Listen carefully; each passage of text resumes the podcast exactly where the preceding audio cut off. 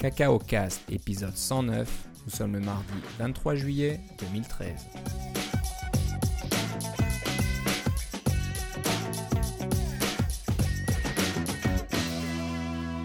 Bonjour et bienvenue à tous dans ce nouvel épisode de Cacao Cast. Euh, toujours fidèle au poste, euh, Philippe Casgrain est avec moi. Comment ça va Philippe? Ça va très bien et toi Philippe?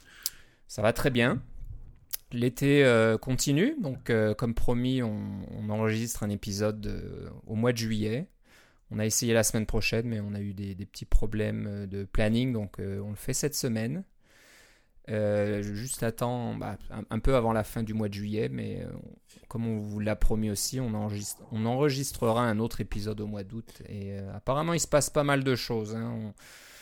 On, en parlait un petit peu dans le dernier épisode de, de, la saison que été ou pas été, il y a toujours des choses qui se passent. Et il s'avère qu'il y a pas mal de choses qui se passent côté Apple, côté développeurs et développement, etc.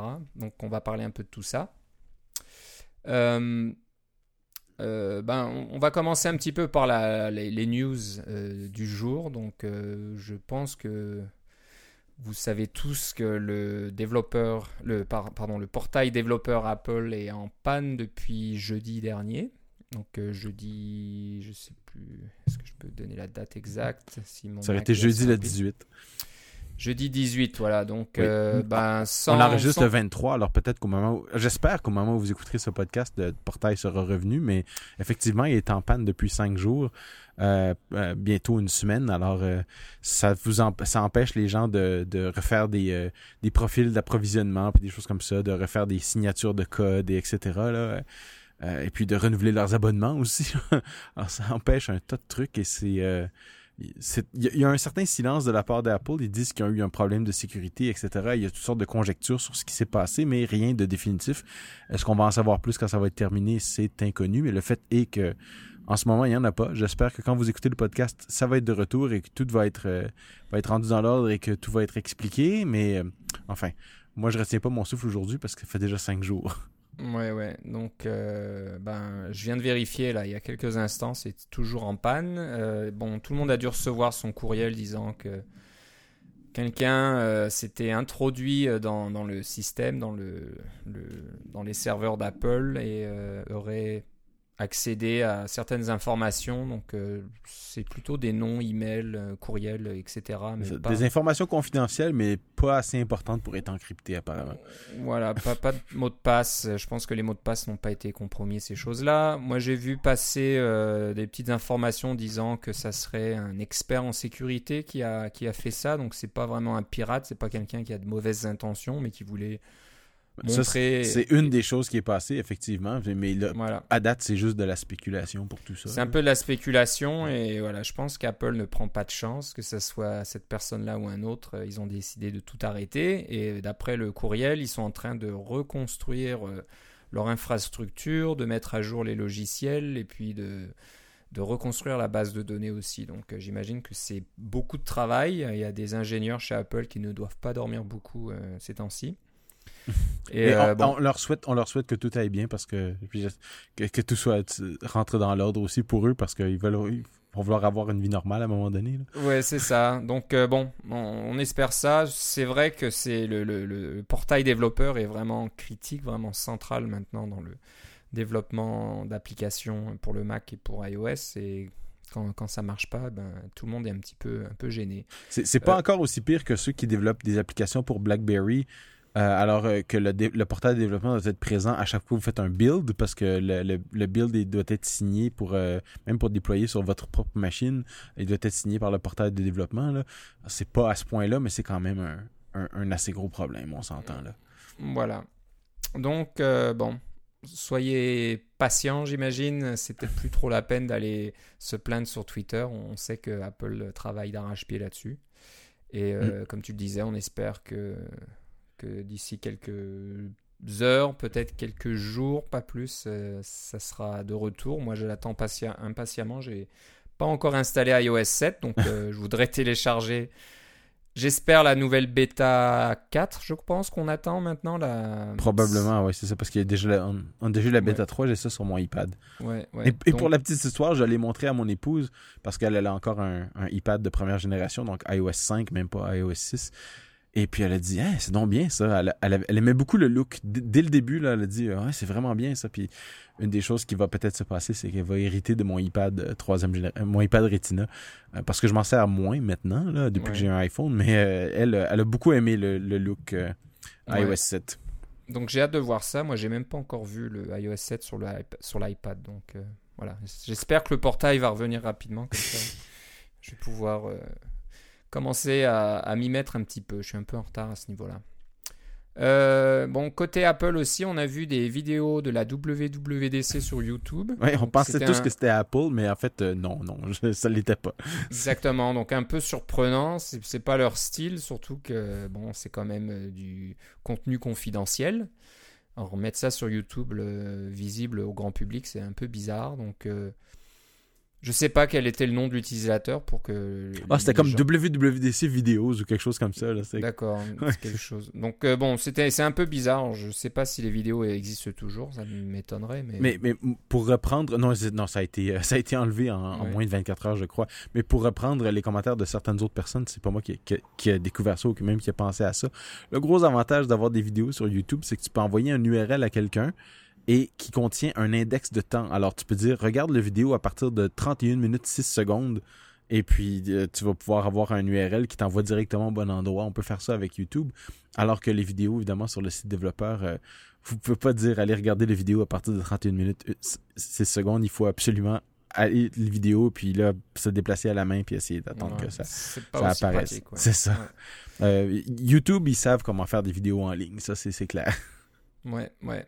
Donc, euh, bon, bah, c'est plus disponible, mais si vous êtes un développeur enregistré, et encore une fois, on avait vérifié, pas besoin de payer, il faut être juste enregistré, vous avez accès aux vidéos. Donc, euh, c'est bon, c'est un, un- un petit peu plus compliqué, entre guillemets, mais bon, je pense que euh, Bah, un développeur qui se respecte peut, peut, Si vous avez 300 peut gigs, gérer ça. 300 gigs de disque dur, vous, vous les téléchargez en haute définition et voilà. Voilà, et vous regardez ça pendant des heures. C'est ça. euh, voilà, c'était intéressant de noter ce- cette petite chose. Ça, a vraiment euh, causé de nombreuses questions. D'où d'où sortent ces vidéos sur, euh, sur YouTube? Non, elles ne viennent pas d'Apple. Non.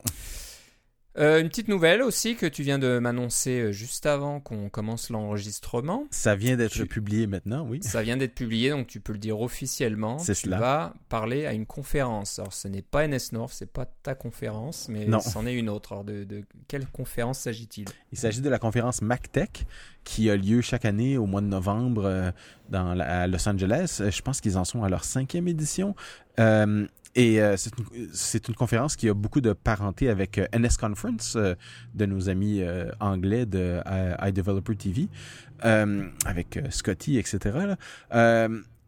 c'est une, donc une conférence qui a deux, deux pistes, deux sessions, une pour les, les, les TI, les techniques technologies d'information. Alors ceux qui veulent apprendre comment avoir des, euh, iPads à l'école ou qui veulent apprendre comment déployer des, euh, logiciels sur euh, des tonnes de Mac parce qu'ils en ont plusieurs dans leur entreprise, etc. Tout ce qui est technologie d'information, les réseaux, etc. Et puis il y a une piste, une, une, enfin une piste, une, série de, de sessions qui parlent uniquement pour les développeurs, enfin principalement pour les développeurs. Alors c'est des choses qui parlent de- bien sûr de de- d'Objective-C, d'iOS, de méthodes de programmation, de toutes sortes de choses qui ont rapport directement aux développeurs. Et moi j'ai fait une proposition au sujet de Passbook. Je, je m'intéresse énormément à Passbook depuis euh, depuis quelques mois. Et puis euh, j'ai euh, j'ai même présenté un, un, un embryon de, de cette conférence-là à notre euh, réunion CocoEds euh, du, du mois dernier. Et euh, j'ai envoyé une proposition à MacTech et ils ont accepté. Ils ont trouvé que c'était intéressant, que c'était bien présenté. Alors je vais être un des conférenciers au mois de novembre. J'ai acheté mon billet d'avion, alors j'ai bien hâte d'y aller. Euh, c'est pas pire de passer une, une semaine en novembre en Californie. C'est quand même un Non. mois un peu ennuyeux ici. Là. Alors de pouvoir aller une semaine à Los Angeles, c'est pas trop mal. Donc voilà, du 6 au 8 novembre à Voilà. Manhattan Beach Marriott à Los Angeles. C'est cela. Donc euh, bah, si vous avez la chance de pouvoir aller jusque-là, euh, bah, n'hésitez pas. Je pense qu'il y a vraiment du beau monde qui va parler. C'est énormément de, de présentateurs, j'ai pas compté, mais à moins une vingtaine ou une trentaine. Oui. Euh, y compris des gens comme Andy Natko euh, que vous devez connaître. Il y a Adam Hanks aussi de Tidbits qui sera là. Oui. Et puis d'autres personnes que je connais moins, mais je pense que ça couvre pas mal, pas mal de, de sujets différents. Donc il y a, il y a des développeurs euh, indépendants, il y a des développeurs pour, qui travaillent pour des grosses compagnies euh, comme Microsoft. Euh, il y a des journalistes de Ars Technica et tout ça et tout ça. Donc euh, ça a l'air pas mal du tout. Si je pouvais y aller, ça, ça, serait pas mal. Faudra voir ça. Donc euh, bah voilà, si vous voulez voir euh, Philippe en chair et en os et que vous avez raté NS North, eh ben vous pouvez euh, vous rattraper, aller à MacTech au mois de novembre. Donc euh, t'es jamais allé, hein, ça sera Non. la première fois. Non, c'est ça. J'avais jamais pu me, me libérer au mois de novembre pour cette conférence-là, ou alors j'avais passé mon budget de conférence sur, euh, par exemple, Singleton ou des choses comme ça. Mais là, euh, disons que quand on, quand on fait une proposition et qu'elle est acceptée, euh, ah, on saute dessus. Ouais, non, c'est sympa. Il y a vraiment, vraiment du beau monde à rencontrer. Donc, Oui. je pense que rien que pour ça, ça vaut le coup. Puis d'être, euh, d'être, euh, de, de présenter quelque chose, ça donne un accès un petit peu plus privilégié aux autres présentateurs. Donc, Voilà. ça, ça peut toujours aider, c'est sympa. Voilà, donc euh, la conférence MacTech euh, euh, sous le soleil de Los Angeles. C'est vrai qu'au mois de novembre, il fait, bah, il y, a, il y a plus ou moins qu'une seule saison, de toute façon. Oui, c'est ça. À Los Angeles, il fait toujours le temps, le même temps toute l'année. Avec un peu de smog. Voilà, et, euh, voilà, il faut juste pas être gêné par le smog. Non, non, Euh, c'est pas vrai. Il y, a la, il y a la saison sèche, il y a la saison des feux aussi. La saison des feux, c'est actuellement euh, ce qui se passe. Voilà. Donc, conférence MacTech, euh, vous allez à mactech.com, M-A-C-T-E-C-H.com. Euh, maintenant, on va parler d'un article qui a été publié par un ami, euh, un ami ici d'Ottawa qui, qu'on connaît de- depuis un bout de temps et qui vient souvent à Coco Heads, euh, Rick Filion, qui travaille pour Black Pixel.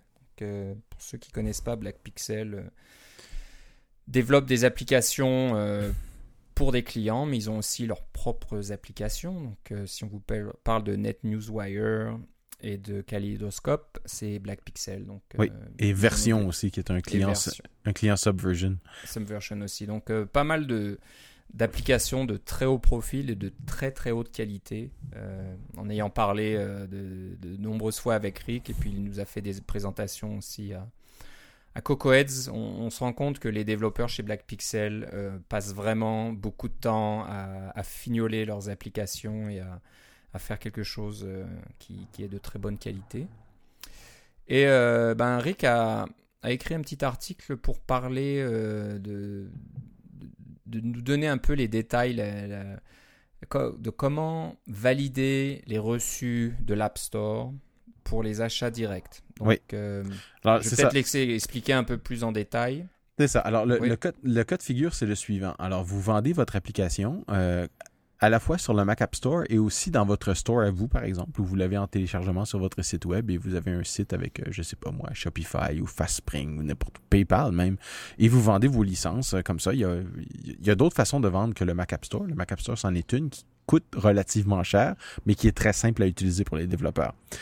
Euh, quand on achète une application du Mac App Store, euh, il, crée euh, l'application crée un reçu. Pardon, le Mac App Store crée un reçu à l'intérieur de l'application qui s'appelle dans un dossier qui s'appelle MAS Receipt, qui est à l'intérieur du du bundle de l'application, du contenu. Et puis, c'est un, ce reçu-là, il, il est documenté, son format, il, est- est cryptographiquement signé, et vous pouvez même le vérifier à la l'aide de votre application. C'est une chose que, dont on je crois qu'on a déjà parlé. Si on n'en a pas déjà parlé, je fais un petit résumé. Vous avez besoin de... euh, vous pouvez valider que ce reçu-là a été effectivement généré par Apple et par le App Store et qu'il est donc valide et qu'il n'a pas été touché et que la signature de votre application est, la bonne. Donc, euh, votre application n'a pas été modifiée, par exemple. Donc, vous pouvez faire ce genre de validation-là. Vous pouvez même vous dire euh, au App Store, le reçu n'est pas bon, pouvez-vous le retélécharger? Puis là, quand l'usager, double-clique sur l'application, il doit entrer ses, ces informations du Mac App Store et euh, le reçu est automatiquement recréé. C'est parce que le reçu est aussi attaché à une machine en particulier euh, par la, son adresse euh, Mac, c'est son adresse de carte Ethernet. Alors c'est si, vous si vous déplacez une application d'un ordinateur à l'autre en passant par AirDrop par exemple, eh bien vous devrez la revalider sur la nouvelle le, nouvel ordinateur avec votre nom de, iTunes et votre mot de passe. C'est fait pour éviter que vous la donniez à Pierre Jean-Jacques et puis qu'il puisse la fasse fonctionner sur leur application sur leur, serveur à eux. Pardon, sur leur ordinateur à eux. Évidemment, s'ils rentrent leur propre nom et leur propre mot de passe et qu'ils n'ont jamais acheté l'application, ça ne fonctionne pas. Mais si eux l'ont déjà acheté, ça va fonctionner aussi. C'est un système qui est assez bien fait. Mais le fait est que, euh, après avoir acheté l'application sur le Mac App Store, peut-être que vous voulez euh, euh, télécharger l'application directement du fournisseur. Par contre, par exemple, s'il y a une version plus récente que celle du Mac App Store, parce qu'il y a un délai avec le Mac App Store, souvent, surtout quand le portail du développeur ne fonctionne pas vous voulez peut-être donc la dernière version ou vous voulez peut-être une version bêta euh, qui aurait par exemple un, euh, un, fixe qui pour vous euh, qui, qui, vous rend l'application fonctionnelle pour vous. Par exemple je sais pas moi j'utilisais Mavericks et puis ça vous prend la version qui fonctionne avec Mavericks.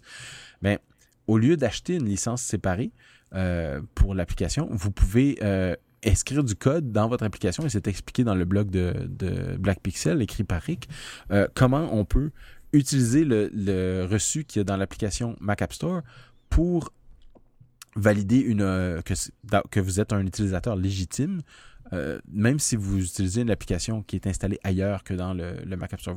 L'utilisateur double-clique sur une application euh, ailleurs que dans qui vient d'intérieur du Mac App Store, puis vous pouvez la valider comme ça grâce au reçu.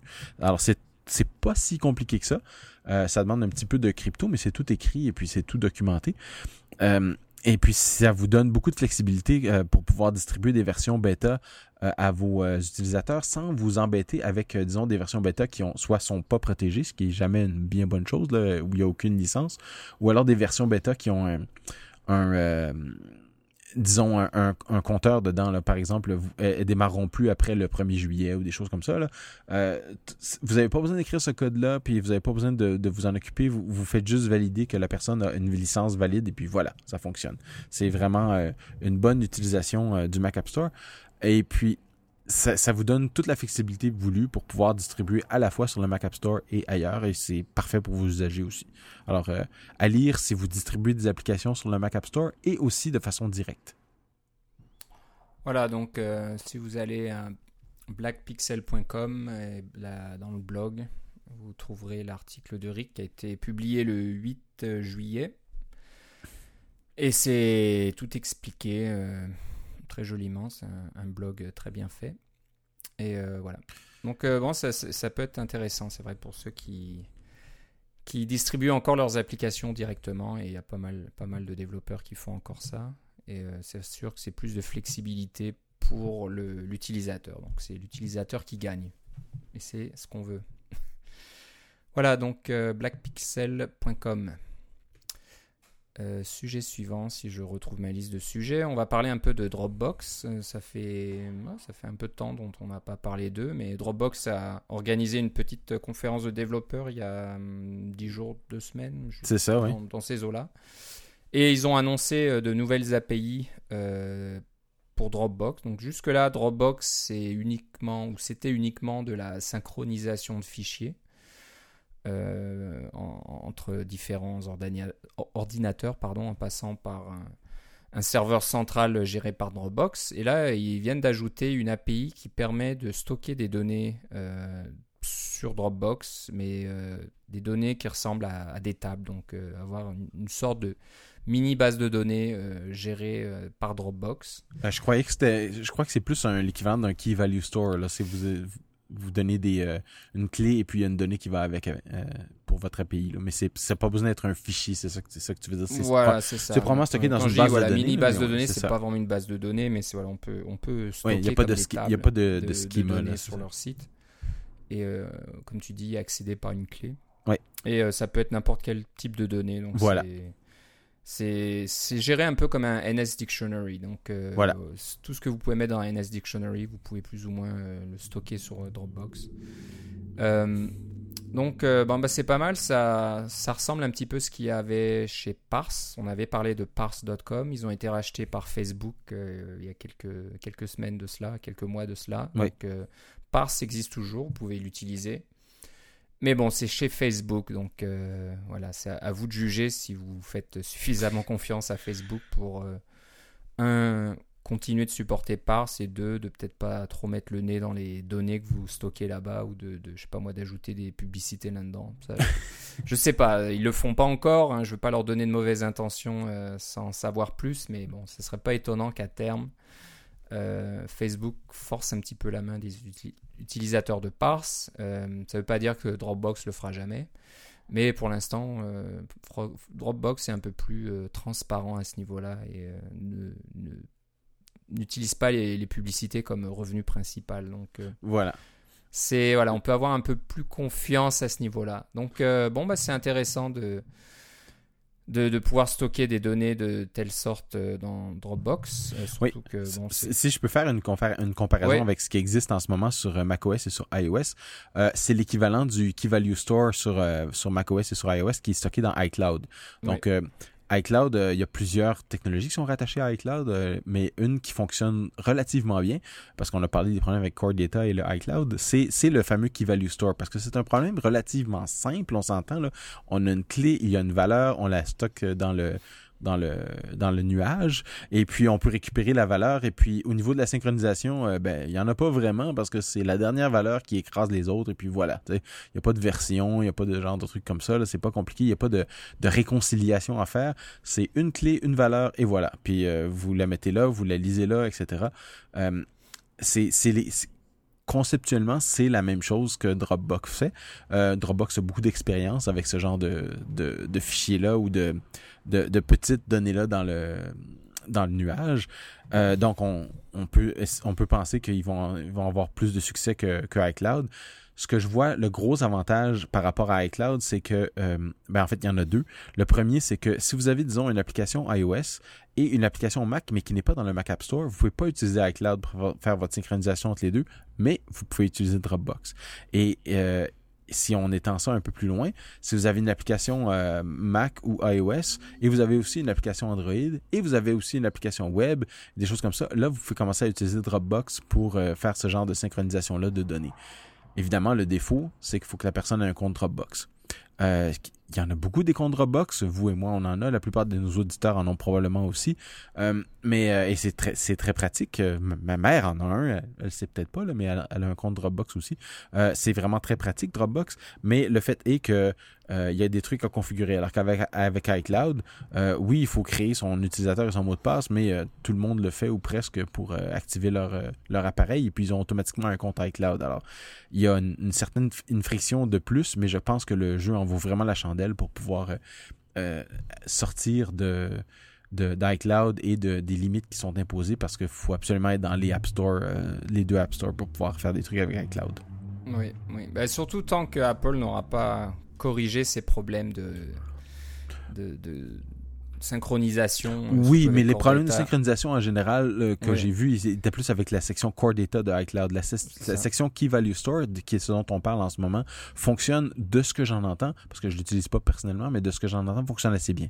C'est pas un gros problème. C'est sûr que c'est pas très transparent. Hein, quand il y a quelque chose qui marche pas avec euh, iCloud en général, on, on peut juste hausser les, euh, les épaules et dire eh, eh, on peut rien faire. Alors qu'avec Dropbox, il y a même un API pour aller faire de l'introspection, pour aller voir. euh, vous pouvez dire à vos utilisateurs bon ben euh, vous pouvez les dépanner à distance et puis leur dire euh, branchez-vous puis allez voir dans votre Dropbox puis cliquez sur tel truc puis soit effacer ce truc là ou des choses comme ça là il y a c'est possible à ce niveau là Euh, c'est sûr que votre application peut pas aller voir dans tous les comptes Dropbox de tous vos utilisateurs c'est quand même protégé mais euh, il y, a, il y a quelque chose de plus on, on voit qu'ils essaient de se distinguer de, de iCloud Oui, oui. Puis, comme tu le disais, le côté multiplateforme, c'est vraiment Voilà. important. Donc, dès que vous avez une application sur d'autres plateformes, vous n'avez pas trop le choix. À la limite, iCloud ne marchera pas. ouais en vous pouvez faire votre propre vous pouvez faire votre propre plateforme de synchronisation mais euh, ça va vous coûter cher C'est ça. C'est ça. Donc, euh, bon, bah, c'est pas une nouvelle toute fraîche. hein, Ça fait Non, en fait, temps qu'ils ont annoncé juste ça, après- mais je voulais juste- en parler. Moi aussi, parce que c'est juste après qu'on a enregistré notre autre dernier épisode.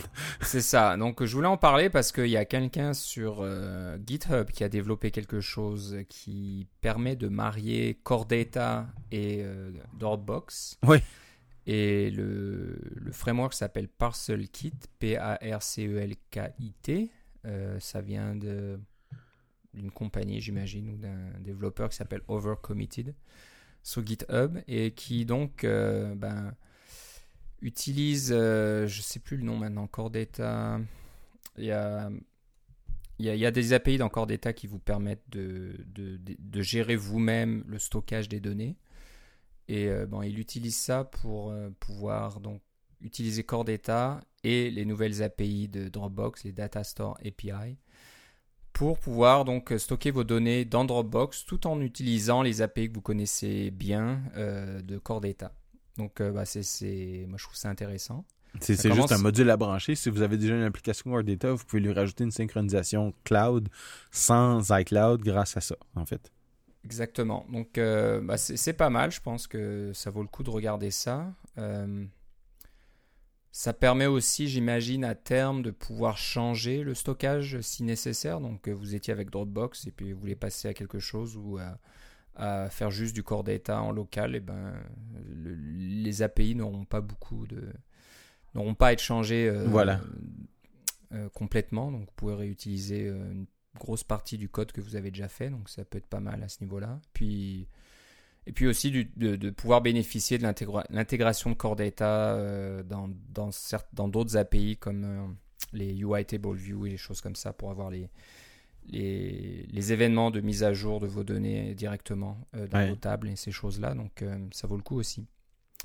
Donc, d'après ce que je vois sur le site d'Overcommitted dans GitHub, il faut juste rajouter une colonne supplémentaire ou un attribut supplémentaire dans vos tables qui s'appelle SyncID. Donc, euh, ça va permettre à Dropbox de savoir euh, ou de, gérer la, synchronisation et de, repérer, j'imagine, les, données Core Data en, fonction de, leurs données côté Dropbox et de faire la synchronisation automatiquement. Donc euh, voilà, il y a, le site qui explique comment intégrer ParcelKit. Il y a une petite application de démonstration qui s'appelle To- Todo ou Todo, T-O-A-D-O. Ouais. un, petit, un petit jeu de mots sur euh, Toad, les, je sais pas, les, les crapauds, les grenouilles en anglais. ouais, c'est ça. Les crapauds, ouais. C'est ça. Donc, euh, bon, bah, c'est c'est pas mal. Je trouve ça intéressant. Et euh, ça a l'air de fonctionner avec Xcode 4.6 et même Xcode 5. Donc, euh, Ouais. c'est tout frais, tout nouveau, tout récent. Donc, euh, ça a l'air d'être ouais, d'être activement maintenu. Et c'est une licence MIT. Une licence qu'on aime bien. Donc, euh, Voilà. Allez jeter un coup d'œil si, vous, si les, les API Dropbox vous intéressent, mais euh, vous voulez continuer à utiliser Core Data, ça vaut le coup. Donc euh, sur GitHub, l'utilisateur c'est Overcommitted, O-V-E-R-C-O-M-M-I-T-T-E-D, et le framework s'appelle ParcelKit, P-A-R-C-E-L-K-I-T. À ne pas confondre avec Marcel Kit qui vous permet de faire des Marcel. Des Marcel, exactement. Et ouais, c'est un peu bizarre. Parcel, ça veut. En, Amérique du Nord ou en anglais, en tout cas, c'est plus pour euh, Ben, c'est un paquet. un paquet ou un colis. Donc, euh, on s'attend à quelque chose qui va gérer, euh, je sais pas moi, le, le suivi de vos colis euh, chez FedEx. Non, pas du tout. C'est pour gérer les API de Dropbox avec Core Data. Euh, parlant de GitHub, il y a du nouveau de leur côté. Et si je comprends bien, Philippe, tu as l'air de me dire qu'ils ils- ils ont réintroduit une fonctionnalité qui existait avant et qui a été enlevée. Oui. Et donc qui permet de, de gérer vos, vos distributions ou release en anglais directement depuis GitHub. Donc euh, au lieu de, de juste donner accès au code source à vos utilisateurs ou à vos testeurs, Et de, le- utiliser- de leur dire de construire eux-mêmes leur programme. voilà, vous pouvez donc euh, maintenant euh, stocker les, les- je sais pas, la version binaire, on va dire, la, version finale de vos applications dans GitHub et donner un lien à vos utilisateurs, donc euh, qui pourront à la fois télécharger le fichier binaire et aussi avoir accès aux notes de de les release notes, là, les notes de, de, distribution de votre application, qui va détailler, voilà, dans cette version, il y a telle nouvelle fonctionnalité, correction de tel bug, etc. Et voilà, tout ça directement dans GitHub, donc c'est pas mal pratique de pouvoir faire ça. Donc pour Xcode, j'imagine que ça doit fonctionner aussi. Il y a peut-être un peu de travail à faire côté Xcode pour pouvoir. J'ai pas vu d'intégration avec Xcode, mais pour la petite histoire, c'est parce que il y a de ça, je crois, un an, euh, jusqu'à il y a un an, euh, euh, il y avait un, lien qui était possible dans GitHub qui était euh, binaries. Alors vous aviez votre projet, alors c'était marqué en haut, c'était marqué bon source, historique, etc. Et puis on pouvait télécharger. Il y avait aussi une section où on pouvait télécharger des fichiers binaires. Alors par exemple, je faisais une version compilée de mon application, je faisais un zip ou un DMG avec, je pouvais l'installer là et puis faire un, un release comme ça. Le problème, c'est que cette fonctionnalité-là a été abusé. Disons, il y a des gens qui se sont mis à, s'en servir pour distribuer des fichiers qui n'avaient pas rapport avec, les applications. Ils faisaient des comptes GitHub, puis ils mettaient des, fichiers de, films, et puis des fichiers de musique, et puis des choses comme ça qui n'avaient aucun rapport. Donc, ils s'en servaient comme un endroit pour stocker des, des données euh, arbitraires et non reliées euh, avec euh, le développement, alors que GitHub, c'est vraiment un site pour le développement. Alors, ils ont coupé cette fonctionnalité-là. pour prévenir les abus et puis aussi sur les abus sur leur serveur parce qu'on sait bien que euh, quand il y a des gens qui commencent à, mettre des, fichiers gigantesques de plusieurs gigaoctets, là, euh, juste pour euh, avoir un endroit pour parquer ces fichiers-là pour pouvoir les distribuer. Il n'y a pas des bonnes choses qui suivent généralement. mais là, ils ont réintroduit une, cette fonctionnalité-là en la rattachant vraiment avec votre projet. Donc, la fonctionnalité pour les utilisateurs avant, euh, pour les utilisateurs de GitHub là, qui font vraiment des, des, releases de leur projet. Elle est revenue et elle est euh, intégrée à GitHub et elle est très facile à utiliser. La chose que j'ai pas encore euh, explorée, c'est est-ce qu'on peut intégrer ça avec quelque chose comme Sparkle? Par exemple, vous pouvez avoir une application que vous distribuez qui est en code source libre, mettons, sur GitHub ou même, ou même en privé, en fait, parce que GitHub, il y a des choses privées. Et puis, si on peut se servir de, de cet endroit-là de stockage pour stocker un petit fichier XML qui décrit euh, euh, les, dernières versions de votre fichier que Sparkle pourrait lire et puis de pouvoir euh, stocker les binaires que Sparkle pourrait lire aussi pour faire des mises à jour de vos, de vos projets. C'est à explorer pour voir si vous voulez pas toujours laisser ça sur votre propre serveur pour faire les mises à jour de, de, la version compilée de votre application. c'est une façon simple et c'est une façon vraiment libre. Là. Tout est centralisé au même endroit. Si vous utilisez déjà GitHub, c'est une raison de plus. Voilà, donc euh, bah, je ne vais pas donner le lien directement dans, dans l'émission, mais euh, ce sera dans les notes de, de l'épisode. Mais euh, si vous allez sur le blog de GitHub et, vous, cherchez, Releases, voilà, Release Your Software, vous devrez tomber dessus assez rapidement. apparemment, ça, cette fonctionnalité s'appuie ou utilise une autre fonctionnalité de Git qui s'appelle les tags, les, mm. Ouais. Les, bah, je sais pas quoi. les tags, ça peut être euh, arbitraire, hein, mais euh, dans ce cas-là, vous mettriez plutôt une euh, version, un numéro de version, donc la version 1.0.1, 1.0.2, etc. Et vous pouvez donc attacher des notes de, à cette version et aussi des, votre fichier binaire et voilà, vos utilisateurs ont accès à, à toutes les versions passées de votre application. Donc bah, je ne l'ai pas testé moi-même, donc je regarde juste la documentation, mais ça a l'air d'être assez simple à utiliser donc en, se basant sur les tags. Alors, si vous ne connaissez pas de quoi de, quoi il s'agit. Donc, euh, je vous conseille déjà de regarder la documentation de Git et puis de voir comment on gère les, les fameux tags. Ah, c'est juste une petite étiquette pour dire, euh, pour dire euh, ce, ce commit-là représente telle chose. Par exemple, représente la version 1.01 ou représente la version que j'ai envoyée à ma grand-mère ou des choses comme ça. C'est des, des, des, tags, c'est simplement une étiquette pour nommer une certaine un certain release. Alors généralement, vous allez faire ça comme par exemple, vous avez fait une compilation, vous avez mis, euh, vous avez envoyé cette version-là au Mac App Store, ben c'est un bon endroit pour faire un tag. Comme ça, vous pouvez revenir facilement dans votre, parce que là vous continuez à faire des commits, vous pouvez revenir facilement à cette version-là grâce au tag plutôt que de chercher euh, le numéro de commit qui est un, numéro, parfaitement arbitraire. Ouais. Non, non, ça marche très bien. Moi, je l'utilise euh, régulièrement et c'est vraiment vraiment l'idéal. Juste, même si vous ne distribuez rien du tout à, un utilisateur, un testeur ou un client, rien que pour vous de, pouvoir gérer euh, toutes ces différentes versions et de pouvoir revenir en arrière à une version bien, précise, c'est tellement pratique que ça serait bête de s'en passer. Donc voilà, c'est euh, bah, une, fonctionnalité qui revient sur GitHub et on est bien content. Je pense que ça, ça rend les choses bien pratiques. Et si, euh, comme le disait Philippe, vous avez des idées pour intégrer ça dans d'autres applications de mise à jour comme Sparkle, ça serait intéressant de voir si, si on peut le faire en dehors du site github.com, bah, en, en, dehors de la page web. Voilà. Voilà. Euh, on va finir par une petite astuce qui est bien pratique parce que moi ça m'arrive assez souvent d'utiliser Quick Look euh, donc sur le Mac puis de me dire zut si je pouvais juste copier le, ce que je vois le texte euh, ou le contenu de, de ce qui s'affiche dans Quick Look directement au lieu de faire Quick Look, de ressortir de Quick Look ou alors de, de double-cliquer sur le fichier pour l'ouvrir dans l'application qui a généré le fichier pour ensuite copier le contenu et le coller quelque part d'autre. Mm. Si on pouvait faire ça directement à partir de Quick Look, ça serait bien. Et ben, apparemment, Apple euh, l'avait prévu.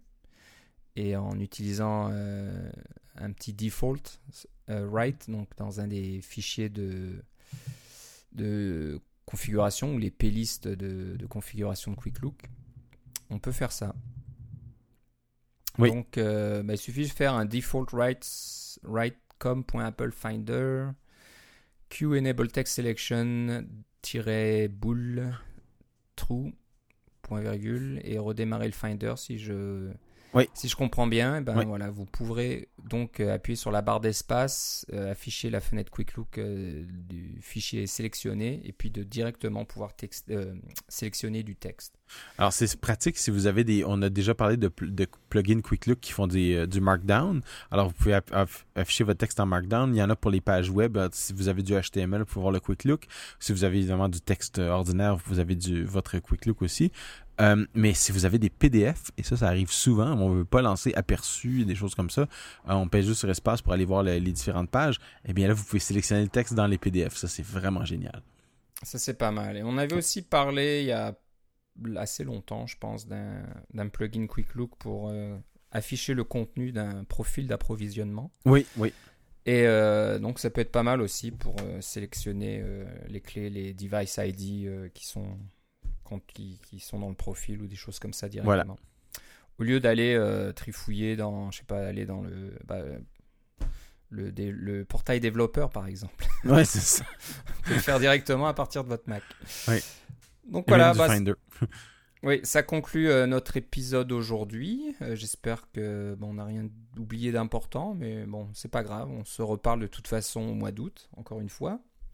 Si euh, vous avez des questions, des commentaires ou de, je sais pas, des suggestions de, de sujets à aborder lors de nos prochains enregistrements, vous pouvez nous écrire à cacaocast.gmail.com. Vous pouvez nous contacter sur Twitter au compte cacaocast, sur app.net, euh, cacaocast aussi, euh, sur Glassboard, code, code d'invitation cacaocast, et sur le blog, bien sûr, le, le site euh, cacaocast.com. Oui, qui a été, euh, qui, a, eu- qui a un nouveau design là, qui est beaucoup plus beau. qui est un peu moins criard, qui est un peu moins, voilà, un peu moins difficile ou un peu moins dur pour les yeux, on va dire. Qui est un peu plus, conventionnel, on va dire. Mais bon, au moins c'est, plus, plus propre et c'est un peu plus, ça passe euh, partout et surtout, euh, moi je voulais le changer parce que le thème précédent avait des petits problèmes pour les titres qui étaient un petit peu longs. Vous avez remarqué que les titres de nos épisodes sont assez longs parce que on nomme quasiment tous les sujets dont on va parler euh, lors d'un épisode. Donc euh, si c'est trop long, dans l'ancien thème, ça avait tendance à déborder un petit peu ou d'être tronqué sur le côté. Sortir du cadre. Sortir du cadre alors que le nouveau euh, thème euh, est un peu plus utilise des caractères un peu plus petits et un peu plus de place. Donc voilà, on, on a décidé de changer un petit peu. C'est un truc qu'on peut faire assez facilement avec Tumblr.com de, de pouvoir changer de thème comme ça. Donc on, on a fait un peu ça. Puis ça allait mieux, je pense, avec le logo aussi. Euh, les couleurs d'avant euh, ne correspondaient pas trop au logo, euh, au, au- au nouveau logo entre guillemets qu'on a eu il y a quelques mois. Euh, Philippe, si on veut savoir euh, ce que tu fais et puis, euh, je sais pas moi, tes préparations pour la conférence MacTech un peu plus tard dans, dans la saison, où doit-on aller? Le plus simple, ça va être sur Twitter avec Philippe C ou sur app.net avec Kero, K-E-R-O-R-O. Et moi, c'est Philippe Guitard, G-U-I-T-A-R-D, tout attaché sur Twitter et aussi sur euh, app.net. Donc voilà, n'hésitez pas à nous contacter si vous avez des questions. Ça nous fait toujours plaisir de converser avec nos auditeurs. Donc, euh, comme euh, on l'a dit au début de l'émission, on va se reparler au mois d'août. Euh, on ne sait pas trop encore à quelle période. Moi, je pars en congé pendant une semaine au milieu du mois d'août. Donc, est-ce qu'on aura le temps de faire juste avant? Et est-ce qu'on aura de quoi à dire juste avant, autre que le portail de développeur est encore pas là ou quelque chose comme ça? Ouais, voilà, si c'était le cas, ça, sera, ça serait vraiment, vraiment grave, mais j'espère qu'on aura de, meilleures nouvelles que ça. Voilà. Euh, bah, on verra. Donc, euh, on, se reparle au mois d'août et euh, le, jour exact sera un petit peu une petite surprise. Donc, ben. Restez à, l'affût, restez à l'affût dans votre iTunes ou votre lecteur RSS. Voilà, ça sera mis à jour sans problème. Ou alors suivez-nous sur Twitter. Aussi, aussi. Donc euh, le, compte CocoCast ou le mien ou celui de Philippe, on, vous mettra au courant quand un nouvel épisode est disponible, comme d'habitude. Voilà. Voilà, bah, c'est tout pour euh, cette fois-ci. Euh, je te remercie, puis on se reparle une prochaine fois. Salut Philippe. Bye bye.